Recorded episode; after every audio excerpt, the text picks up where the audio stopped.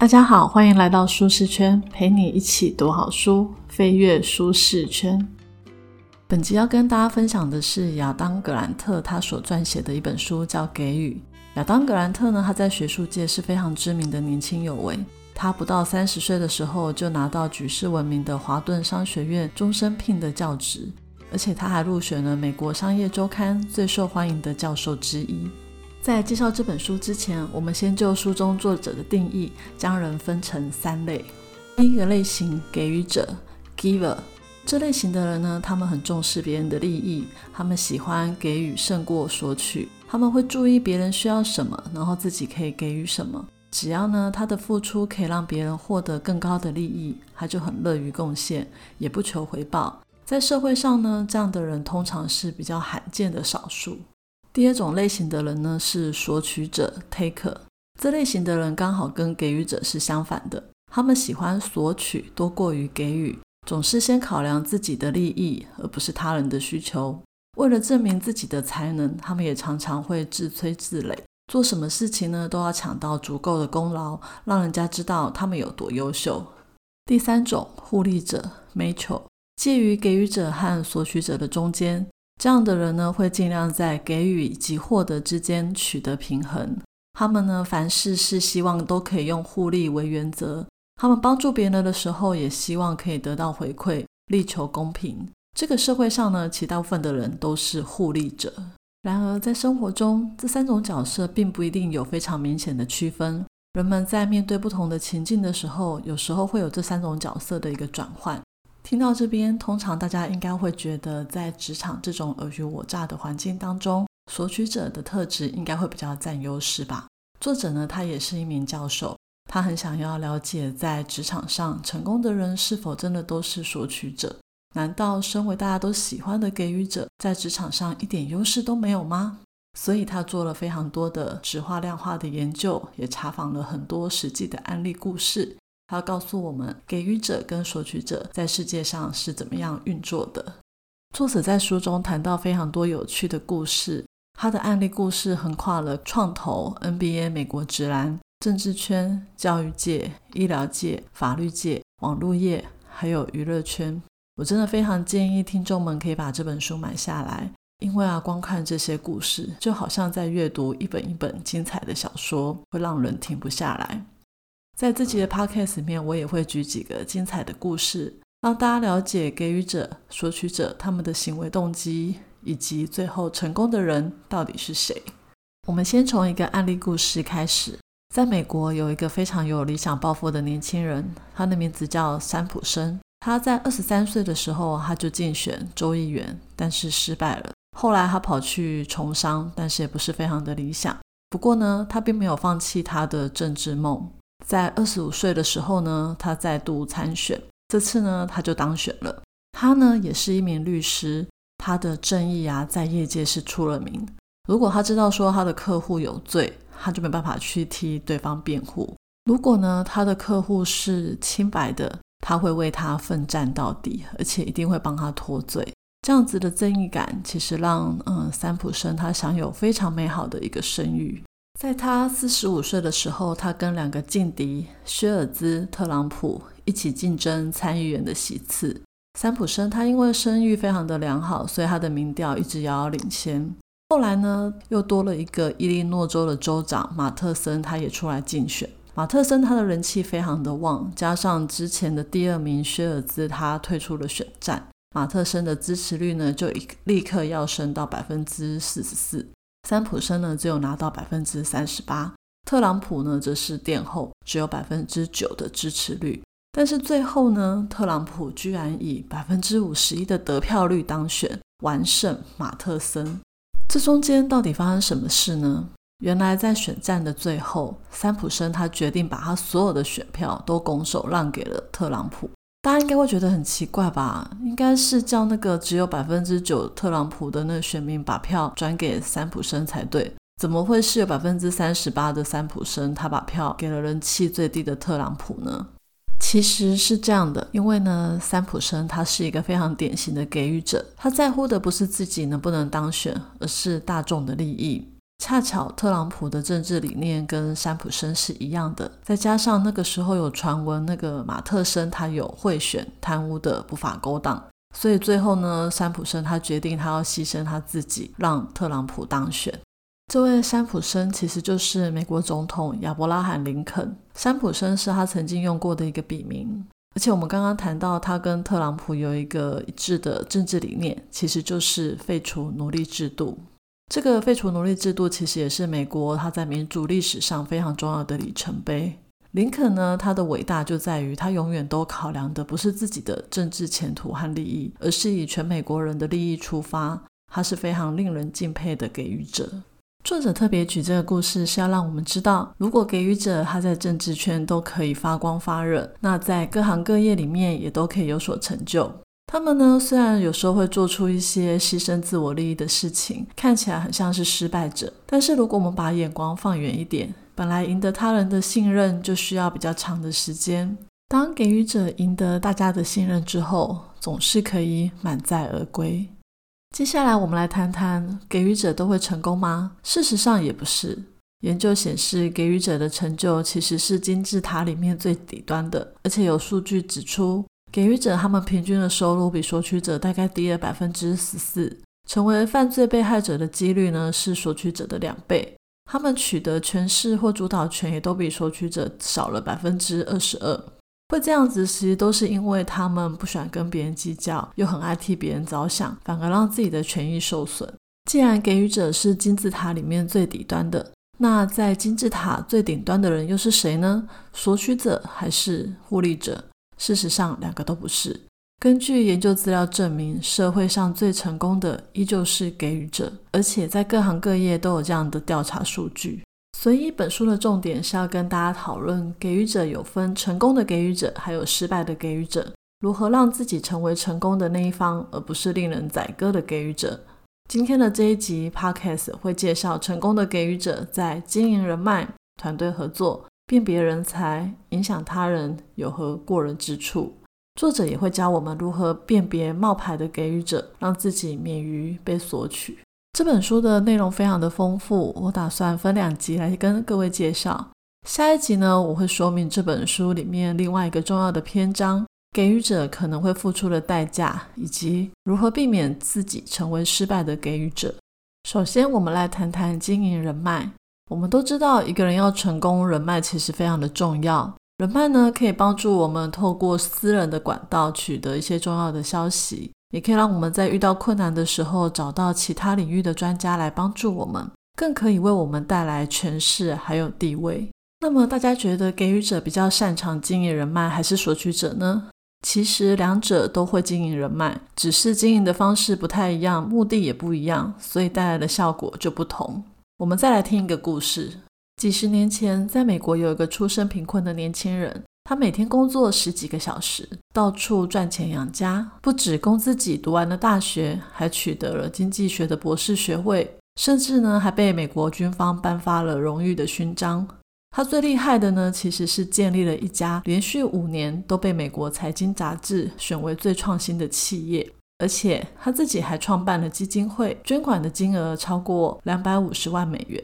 他接受采访的时候曾经说：“每个人都知道我对自己要求非常的严格，我很重视个人的操守，而且我觉得企业最重要的就是诚信正直。”他后来的事业真的非常的成功。美国前总统小布希也跟他变成了朋友。小布希还说他是一个慷慨大方的好人。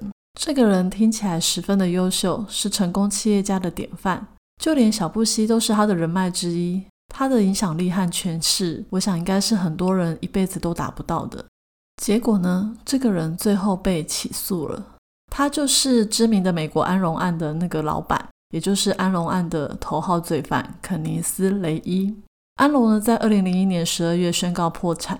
调查指出，安荣呢，他长期用假的财报来欺骗投资人，隐藏了负债十亿美金的事情，而且他们还非法贿赂了外国的政府，签下很多跨国生意。雷伊呢，他最后被控六项诈欺的罪名。这个人刚不是说自己很诚信正直吗？他表面上看起来是给予者，但实际上是索取者。就连小布希也上了他的当。大家试想看看，如果一个索取者他明目张胆的占你的便宜，你一定会有所防备，根本不可能跟他交朋友。这样子他就没办法达到他的目的。所以呢，聪明的索取者不会一开始就显露自己的真面目，他们会戴上给予者的面具，这样子才会让人家愿意接纳他，给他帮助。雷伊呢，就是这个典型的冒牌给予者，真实的索取者。那如果索取者都戴着给予者的面具，我们又要怎么样防范自己被骗呢？作者有教我们几个很特别的辨识的方法。首先，我们必须要先回到索取者的特性。索取者是那种会先考量自己的利益，而不是他人需求的人。所以呢，当你对他是有帮助的时候，他就会在你面前假装是好人。但是如果你对他没有任何的贡献，他就不太会理你。小布希竞选德州州长的时候，曾经邀雷伊呢去帮他主持一场募款参会，但是那时候雷伊其实觉得小布希当选的几率不太大，他就拒绝了。不过呢，为了保险起见，他还是捐给他一笔钱，算是安慰奖。到了选战的后期，小布希的声望呢就越来越高，雷伊呢赶快加码，再捐给他另外一笔钱，想要拉拢他。最后，小布希就当选了。他那个时候呢，在德州推广一项识字计划。雷伊呢写了很多封信给他，他跟小布希说：“只要你愿意支持安荣推广电力产业的自由化，我就帮你支持这一项试资计划。”这很明显的呢是利益交换。有一个记者曾经说，就是因为雷伊这样的行为，所以让他永远都进不了小布希的核心人脉。雷伊呢刚开始有名的时候，大家都以为他是给予者，就像是小布希也是这样认为。很多人呢都被他假装出来的诚恳给欺骗。那我们要怎么样分辨谁是真的给予者，谁又是假的呢？作者有谈到，其实索取者有几个特性可以帮助我们辨别。第一个，索取者都非常的自我中心，他们认为所有的功劳都是他们的，而且他们又很喜欢让人家知道他的丰功伟业。在安龙一九九七年的年报里面，有一张雷伊的照片，他的照片啊，居然占了整整一页的全版大图。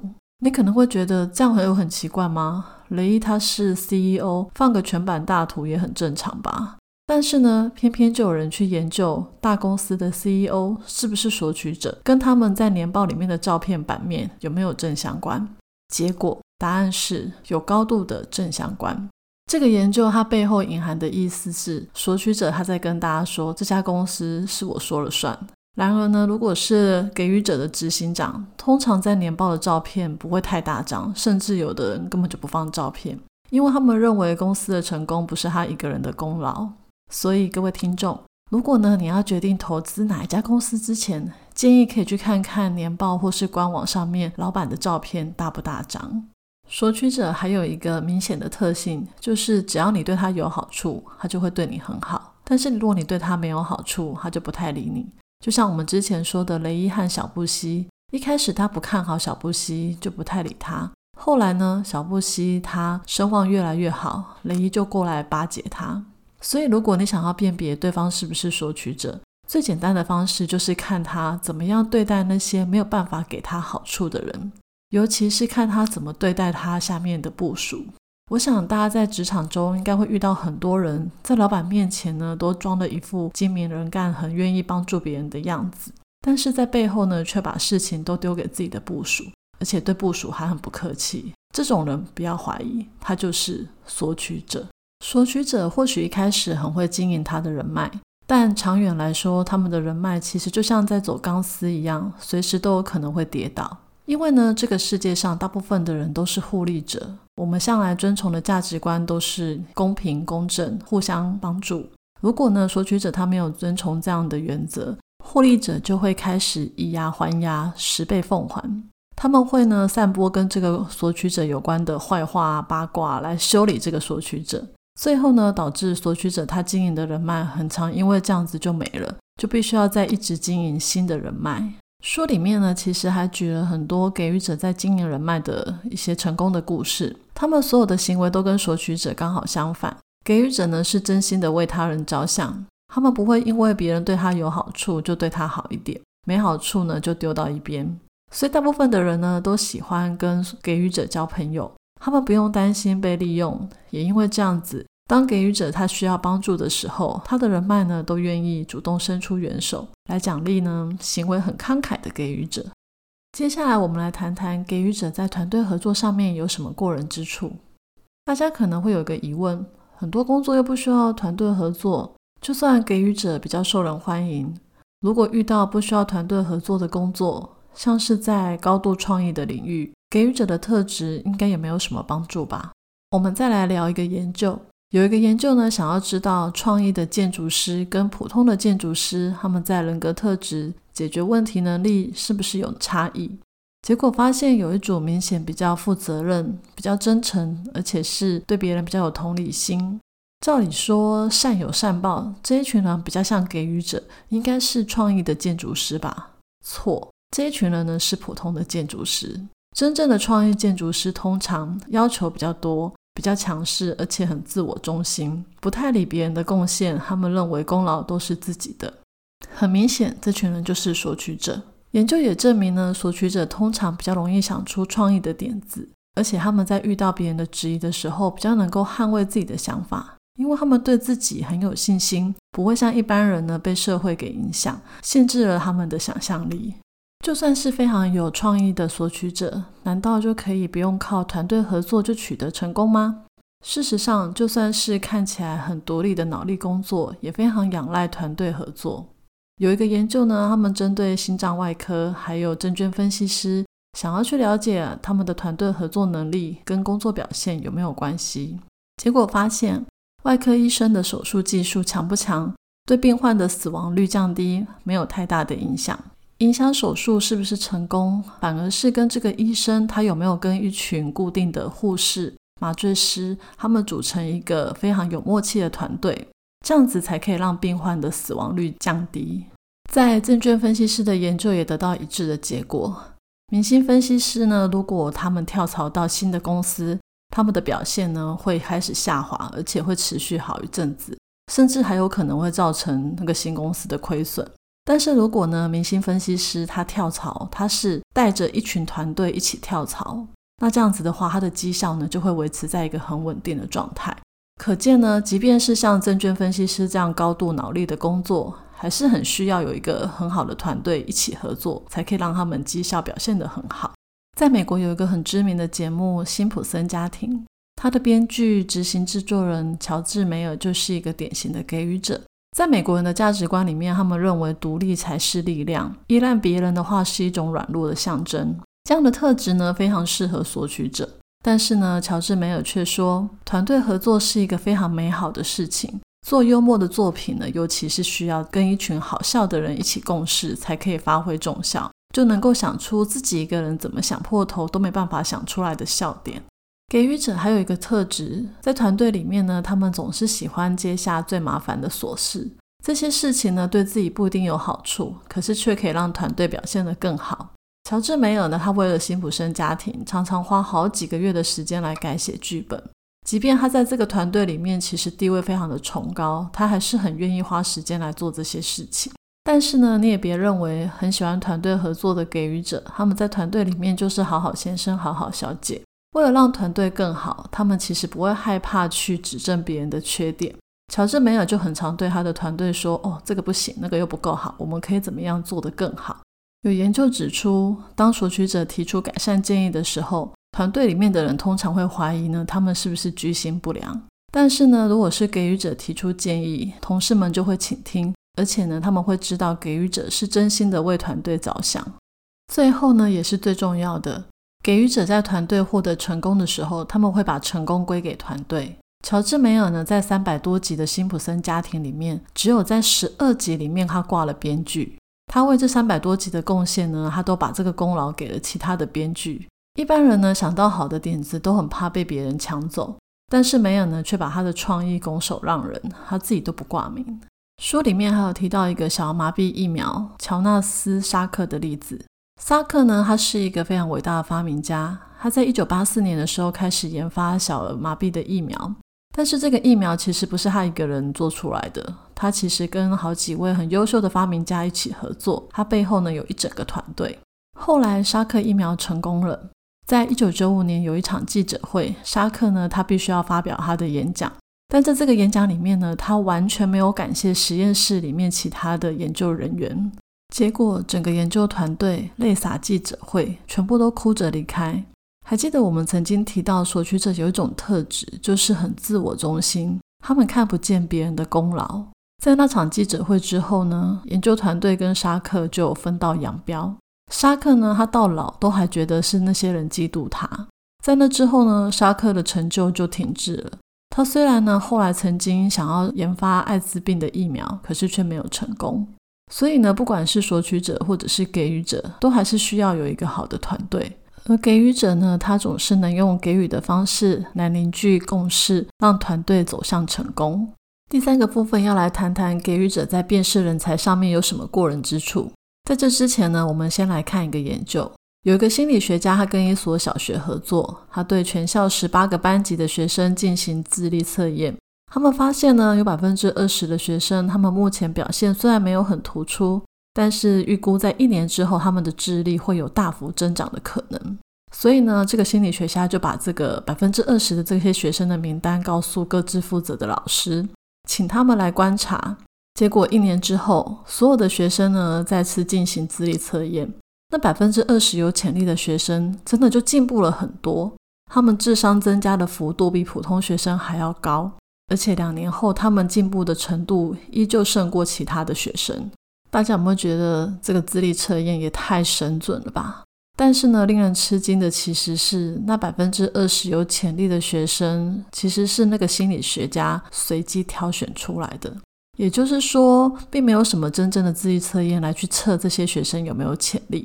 这个实验主要的目的呢，其实呢是在研究老师呢对这个学生的潜力的判断，会不会去影响这个学生未来的表现。因为老师呢被告知哪一个学生是有潜力的，他的行为呢就发生了一些改变。老师开始会为这些有潜力的学生设下更高成就的标准，也给予呢他们很多的支持，对他们的沟通呢也变得比较友善、比较积极，给他们的回馈建议也更多。这样子的指导方式呢，大大的来提升了学生的信心，促进他们的学习跟发展。所以呢。整个研究就是老师让学生有潜力的这个预言实现了。原来我们怎么看待别人的潜力，会影响这个人未来是不是真的能够成功。难怪有很多教养的专家都告诉我们要好好鼓励自己的孩子，让孩子相信自己有无限可能。但是这个跟索取者、给予者有什么关系呢？有，有很大的关系。索取者通常不太相信别人的能力，往往呢也就低估了别人的成就。即便他遇到能力比较强的部署，也会担心别人抢走他的成就，所以也不太会去支持他或是栽培。互利者呢，就比较有可能让这个预言成真，因为他们重视互利。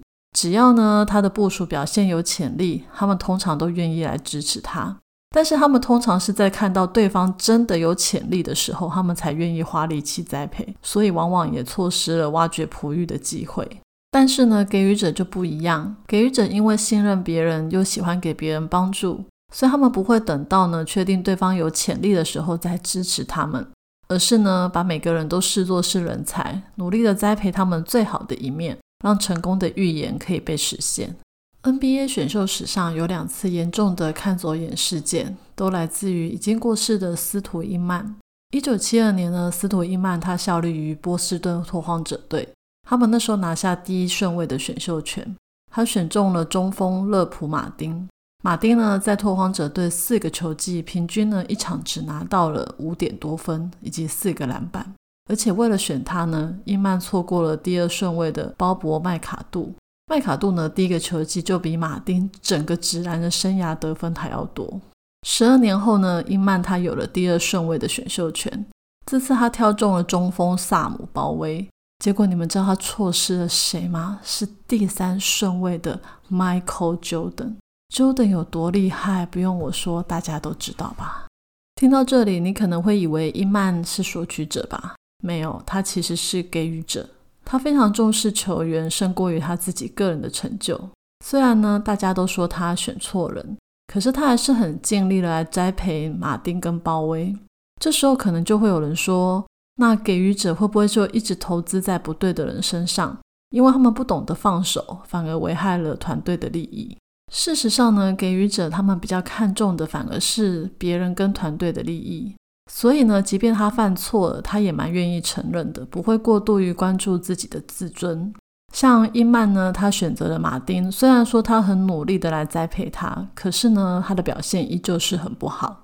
伊曼呢，他在第一年其实就已经发现这样的状况了，所以他其实后来有减少让马丁上场的机会，而且在两年之后呢，拓荒者又拿到了第一顺位的选秀权。那时候呢，他们找到了一个取代马丁的中锋比尔华顿，之后呢，伊曼就让马丁离开了他们的球队。接下来，伊曼在一九九七年，他靠着给予者辨别人才的能力，打造了一支冠军队伍，拿下了拓荒者队四十年来唯一的一次冠军。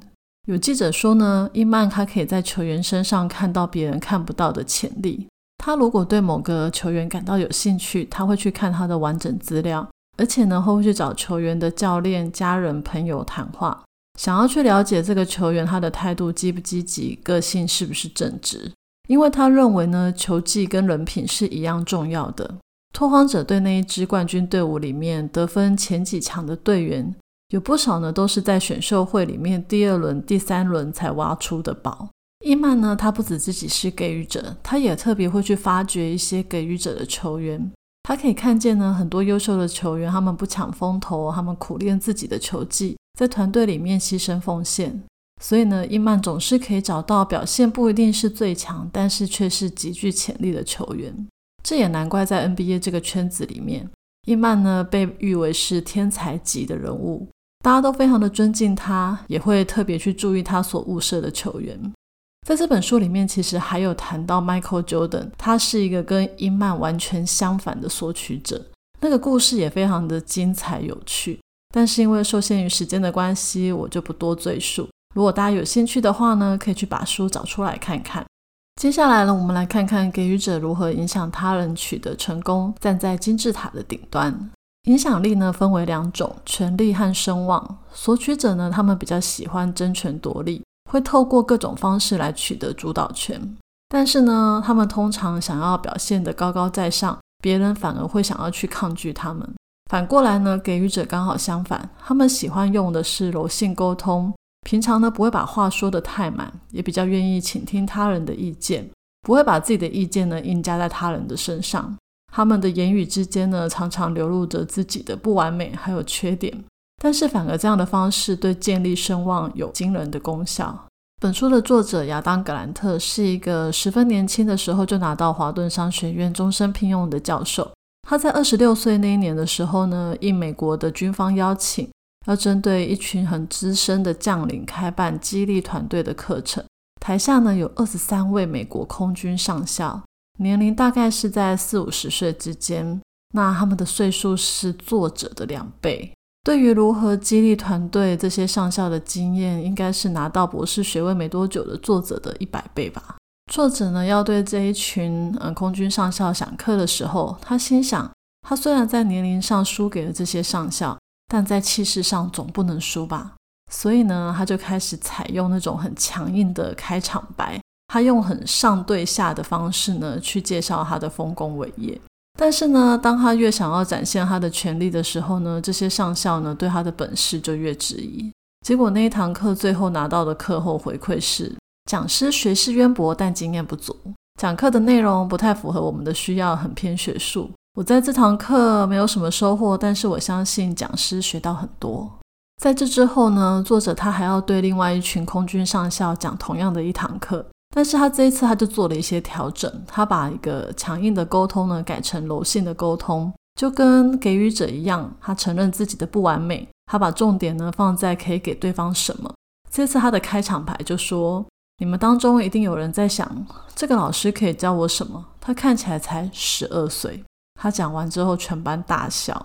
接着呢，他教的内容其实跟第一堂根本就是一模一样，但是他拿到的课后回馈却是：哇，真不敢相信，亚当只有十二岁，他教的还真好呢。